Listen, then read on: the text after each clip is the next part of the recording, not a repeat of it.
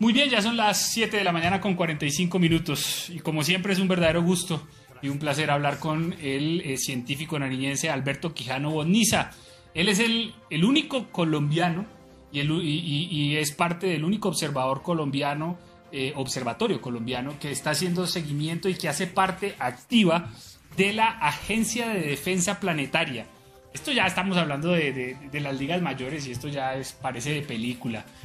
Profe Alberto Quijano Bondiza, gracias por estar con nosotros nuevamente y qué gusto. Buenos días. Periodista David Sánchez, también un saludo para su colega, para los amables televidentes y efectivamente nuestro observatorio es el único observatorio colombiano que trabaja activamente en la Oficina de Defensa Planetaria de NASA. Yo estuve en la inauguración de esa oficina hace algunos años atrás en Washington y estamos trabajando duro en ese aspecto. Y es que eh, lo hemos invitado porque hoy a las seis y cuarto de la tarde se está planteando una misión que parece de película, que es la misión DART de la NASA que va a tener hoy su, su punto máximo. ¿Qué es lo que va a pasar hoy? Sí, efectivamente, la misión DART es un primer ejercicio real, ¿no? No es una simulación, de la colisión de la nave espacial DART con un asteroide, el asteroide que se conoce como Didymos B. Este asteroide eh, gira alrededor de otro asteroide más grande de unos 780 metros de diámetro. El más pequeño tiene unos 160 metros de diámetro entre los dos hay una distancia muy pequeña de un kilómetro, pero la distancia que hay, entre los asteroides y la Tierra es muy grande, 11 millones de kilómetros. Esta misión lo que va a hacer es colisionar con el asteroide pequeño, no para destruirlo, sino para producir una pequeña desviación y luego eh, confrontar los resultados experimentales con los cálculos que han hecho los científicos en sus modelajes bastante complicados. Ahora, profe, con los buenos días eh, para usted. Mire que la ciencia ficción se está volviendo realidad. ¿Por qué lo digo ciencia ficción? Porque hay una película parecida eh, o varias películas como Armagedón, donde un asteroide mm, supuestamente va a chocar contra la Tierra. ¿Qué tan alejados estamos de esa eh, realidad que se muestra en las películas con esto que vemos, con esta, eh, digamos, eh, con lo que va a suceder el día de hoy? le comento que sí, efectivamente la ciencia ficción se ha acercado muchas veces a la ciencia, por ejemplo, el viaje a la Luna ya lo había predicho en su libro de la Tierra a la Luna, Julio Verne, y se han dado también gran cantidad de autores eh, literarios y también autores científicos que se han adelantado al futuro. Eh, y realmente no estamos lejos eh, de que en un momento ya venga un asteroide directo hacia la Tierra. No tenemos que regresar a 65 millones de años atrás cuando un asteroide colisionó con la Tierra gigante, destruyó a los dinosaurios y a gran parte de la vida, pero vamos a un tiempo muy cercano. En el 2013, en febrero, un pequeño asteroide que no tenía sino 20 metros de diámetro explotó porque era muy frágil en la atmósfera a 20 kilómetros del suelo de Rusia y produjo gran cantidad de heridos y pérdida en millones de dólares. Entonces, si eso lo hizo un asteroide pequeño, que se lo descubrió casi fue al final, se pueden imaginar lo que puede hacer un asteroide como un asteroide de 200 metros de diámetro. Eso sería catastrófico para la Tierra y hay que prepararse. Y es que hay que prepararse precisamente y eso es lo que se busca hoy. Pero yo quiero que ustedes entiendan algo. Les voy a mostrar una imagen que eh, tomó precisamente eh, la madrugada de hoy el, profesor Alberto Quijano Bonniza desde el Observatorio de Pasto. No sé si le podemos hacer un zoom y mostrar allí el círculo, porque yo quiero que ustedes entiendan que en Colombia hay observatorios en, Bogotá, en Medellín, eh, que supuestamente son muy importantes, que supuestamente hacen grandes trabajos, pero el único observatorio en Colombia que hace parte de la Agencia de Defensa Planetaria es el observatorio del profe Quijano Boniza. Y por eso usted ha estado observando precisamente al asteroide. ¿Qué es lo que estamos viendo en pantalla en este momento, profesor Quijano? Sí, en el óvalo que dibujé, allí observen que hay un cuerpo que se mueve, allí están los dos asteroides, no se los puede separar porque con un telescopio pequeño desde la Tierra no hay resolución para separar los asteroides. Allí eh, están los dos asteroides moviéndose, eh, da la impresión que estuvieran eh, viajando hacia arriba, pero eso depende, en el universo no hay ni arriba ni abajo, ni derecha ni izquierda. Y esa fotografía eh, es tomada a, una distancia de 11 millones de kilómetros. Es bastante complicado. Yo soy el primero en Colombia en haber fotografiado a este sistema. Eh, también no dudo en que soy el primero desde la Tierra de tomar videos de este asteroide. Lógicamente estamos quitando a los grandes telescopios del mundo de Chile y por ese motivo he recibido felicitaciones de los científicos de NASA, de científicos de, de la Oficina de Defensa Planetaria como la doctora Kelly Fast, el doctor Lindley Johnson. Ellos me han felicitado, lo mismo que el doctor Mario Pérez, chileno, que trabaja en NASA, porque este trabajo es complicado y lo estamos haciendo desde una ciudad perdida en los mapas del mundo. Oiga, profe, de verdad que es de felicitar esta situación. A veces no valoramos todo ese esfuerzo y, eh, digamos, la persona, como usted, profe, de verdad, es una eminencia, una eminencia para nosotros los mariñenses. Pero ahora, ¿cómo, profe, poder observar precisamente esta, este fenómeno, profe, de la desviación? ¿Cómo podemos observar fotografías o demás? O no se lo puede ver directamente desde la Tierra? Eh, sí, es una pregunta muy interesante. Desde la Tierra es imposible. Eh, la colisión es imposible mirarla desde la Tierra.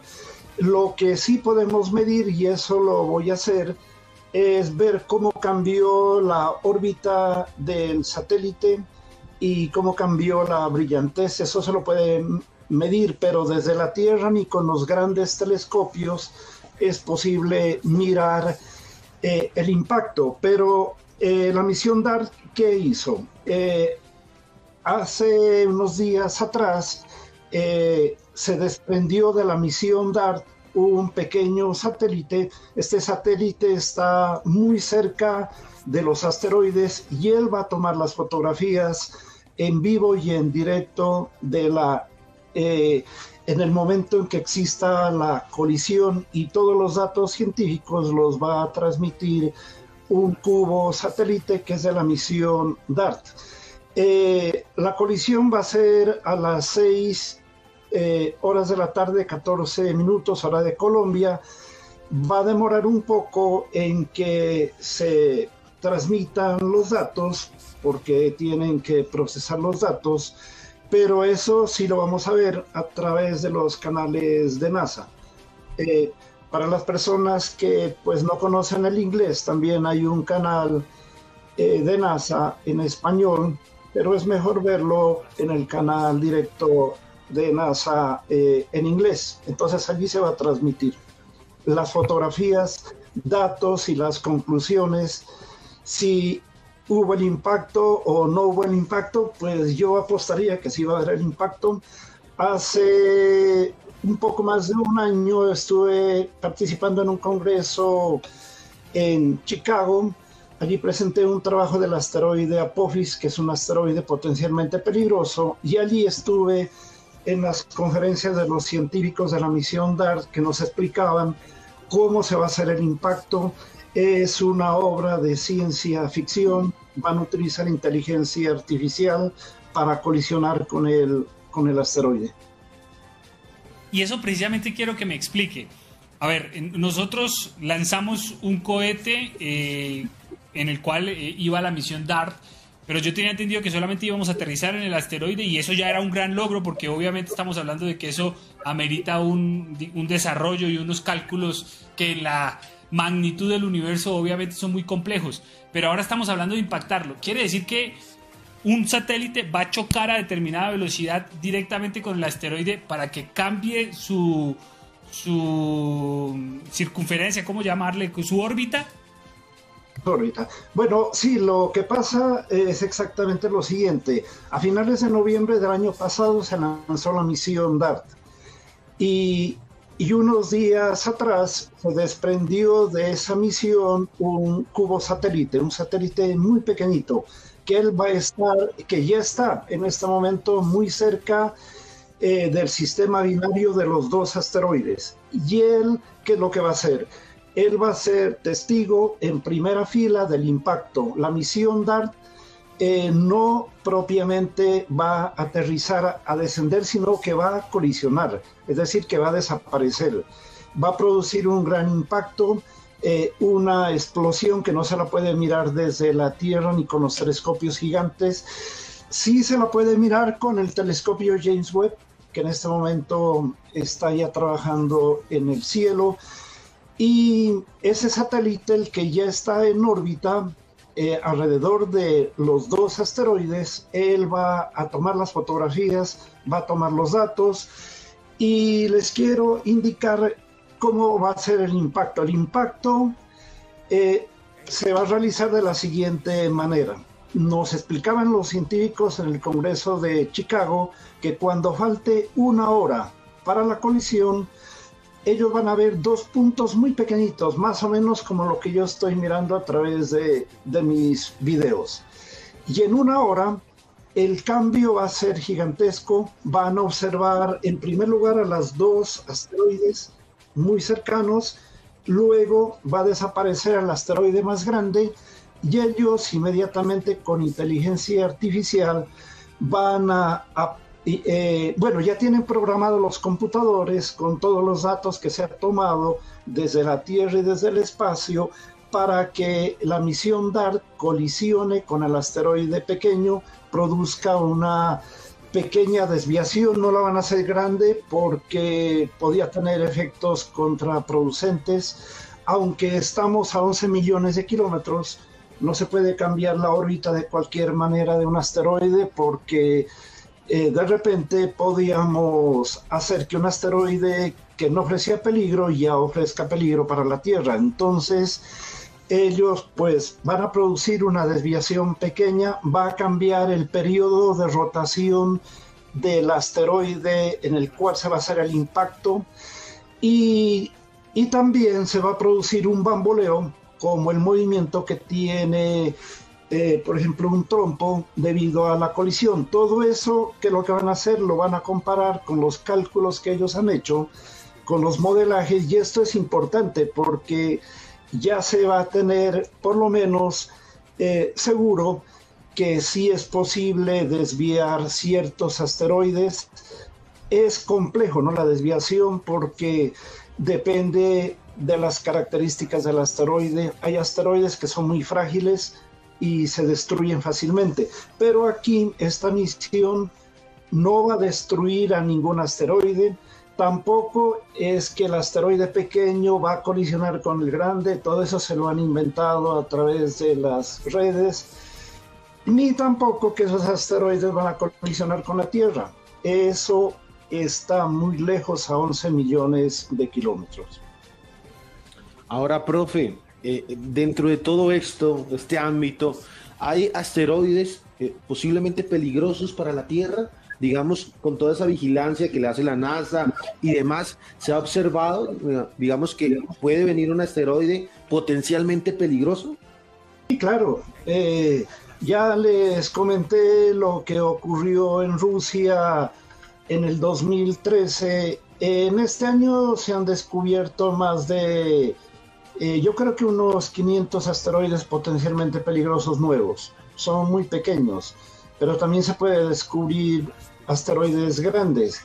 Eh, les doy una regla, pero es estadística, ¿no? Y como es estadística, pues significa que puede ocurrir o no. Eh, la probabilidad de que un cuerpo muy pequeño impacte con la Tierra es grandísima. La probabilidad de que un cuerpo ya muy grande impacte con la Tierra es muy pequeño. Pero el día que uno está de malas, sale a la calle y aquí que tenemos gran cantidad de motos por todos los lados, la probabilidad de que uno tenga un accidente es muy grande. No vamos a decir que es pequeña, aquí es muy grande. Entonces, en el mundo de los asteroides hay gran cantidad de asteroides eh, nuevos y esperemos que no tengamos un susto, que de repente venga un asteroide muy pegado al Sol desde el punto de vista relativo. Aquellos que vienen muy pegados al Sol no se los puede descubrir con mucho tiempo y ese es un problema, ¿no? Que todavía existe. Eh, la Luna eh, nos da un ejemplo con todos sus cráteres de la cantidad de asteroides y cuerpos que han impactado en la Luna. En la Tierra ha habido muchos impactos. Eh, en el año, hace unos 100 años, un poquito más de 100 años, en Tunguska, Siberia, un asteroide grande o cometa, no está bien eh, definido, devastó una zona inmensa de Siberia eh, bosques enteros. Eh, afortunadamente no estaba habitado. Eh, esa probabilidad existe, por eso es que se fundó la Oficina de Defensa Planetaria. Y así como aquí en Pasto se hacen simulacros para erupciones volcánicas, porque puede ocurrir una erupción de galeras, eso no, no estamos libres de que no se dé, o también puede existir terremotos o sismos como en México, que es una región altamente sísmica, como aquí también Colombia, esos simulacros son necesarios. Ahora se está haciendo un simulacro real para ver qué se puede hacer en el futuro, ¿no? Ojalá que, que no venga, por ejemplo, si en este momento se descubre un asteroide que ya va a colisionar en la Tierra dentro de, de un año, en ese momento no se puede hacer nada. Entonces hay que prepararse, es bastante compleja esa misión y por eso es que nosotros estamos mirando hacia el cielo para defender a nuestro planeta Tierra. Algunos dicen, ¿y qué sacamos nosotros con mirar al cielo? Pues estamos protegiendo eh, para un futuro a la Tierra. Si eso no es importante, pues entonces no sé qué es importante en la Tierra. Seguro.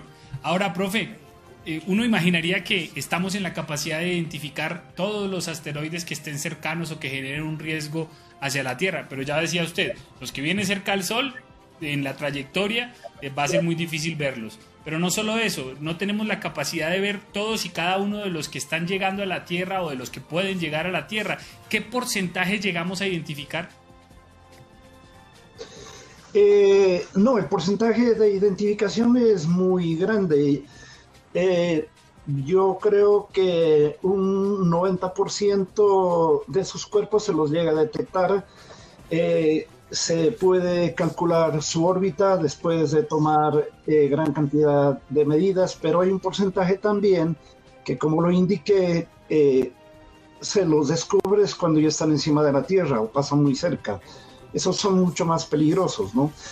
Pero generalmente son muy pequeños. No ha ocurrido con eh, asteroides grandes que no se los haya descubierto. Generalmente ocurre con asteroides pequeños, pero un asteroide pequeño, ya les indiqué lo que puede hacer un asteroide pequeño como el que explotó en el cielo de Rusia. Eh, nosotros, ¿qué es lo que estamos haciendo? Estamos monitoreando el cielo.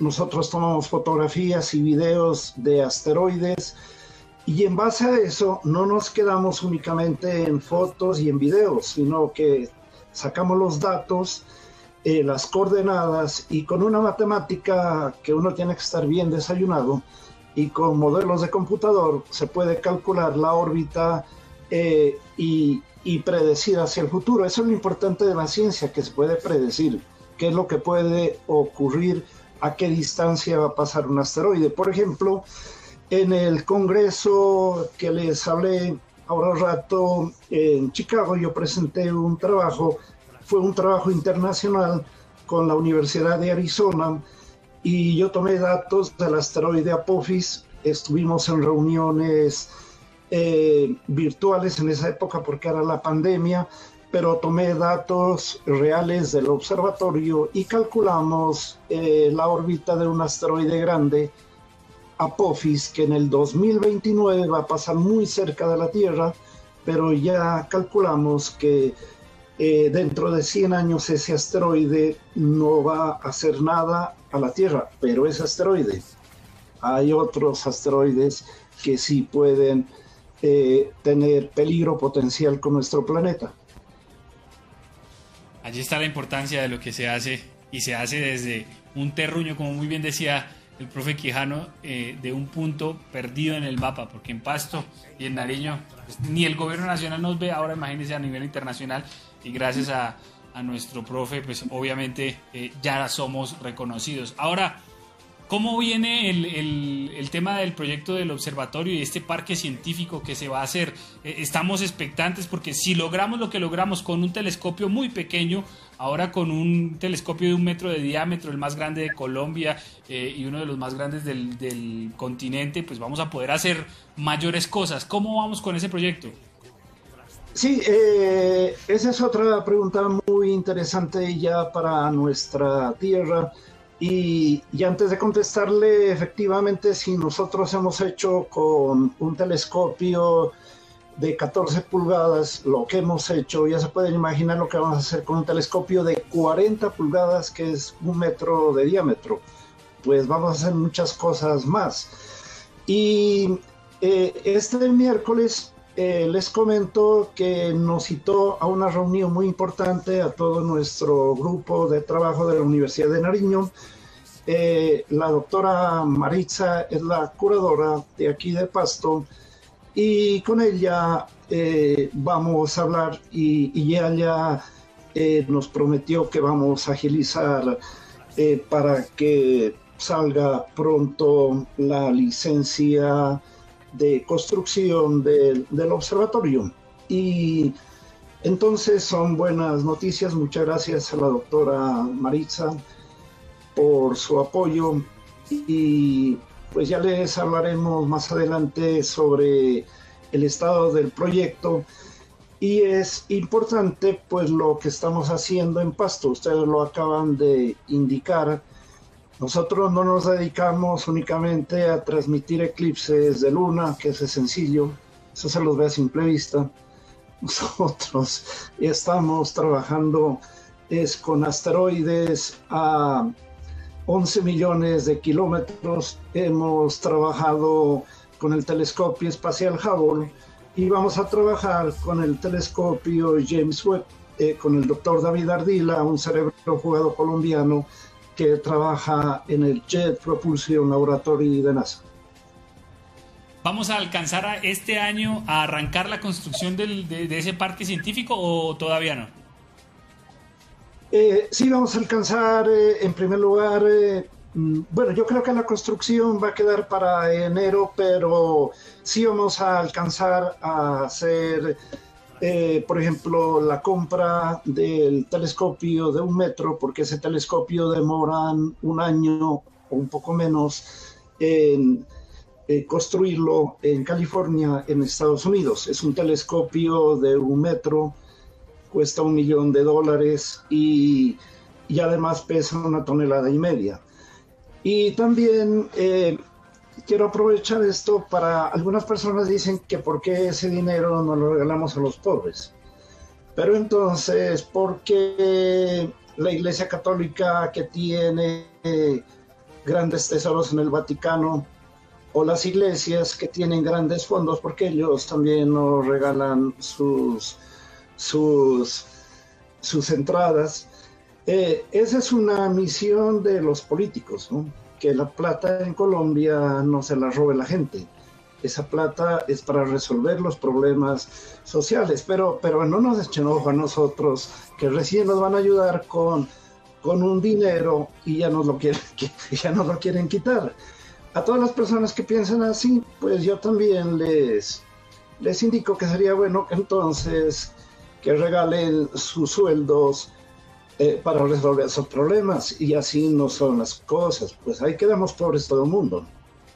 Oh, y, estamos hablando de eh, un aporte no solamente para la ciencia en Colombia, sino a nivel mundial, ya lo dice usted. Así que, no, no, creo yo que, que el invertir esos recursos creo que es lo mejor que se puede hacer en lugar de elefantes blancos que cada vez pululan más en nuestra región, que empiezan a construir y terminan no sirviendo para nada. Y si no, vaya pase por eh, la pastucidad a ver cuánto se invirtió en ese estadio y qué quedó.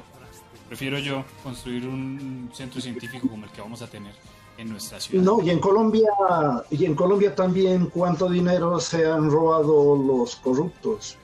Ah, no. Y no les pasa nada, pues. De allí los meten a la cárcel, a la casa, y en la casa siguen trabajando y siguen robando. Ojalá se acabe eso. Esperemos pues a las seis y cuarto, seis, catorce hora de Colombia es el impacto, pero NASA va a transmitir a través de sus canales de televisión un poco antes, entonces están invitados para que miren eh, este experimento, que es un experimento muy importante para la ciencia y para, para el mundo. Seguro que sí para, para toda la, raza humana, creo yo. Profe Alberto Quijano, muchas gracias por su tiempo y de verdad vamos a estar muy pendientes de eh, lo que suceda y obviamente en futuras ocasiones le vamos a, a, preguntar por, por el éxito o el fracaso de esta misión, si cambió o no la órbita, eso obviamente nos lo dirá usted porque va a estar haciendo seguimiento. Gracias por su tiempo y que tenga muy buen día. Bueno, muchas gracias, muy gentil, estoy a sus órdenes. Muchas gracias, mi estimado profe. Muy bien, se,